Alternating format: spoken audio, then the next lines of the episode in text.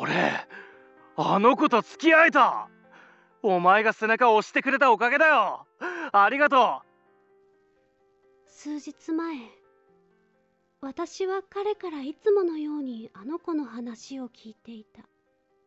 あの子にもこのバンド知ってほしいんだよね。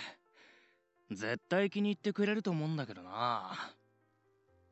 私が彼に教えたバンドの話をしている時彼がそんなことを言い出して私は思わずムッとしてしまった。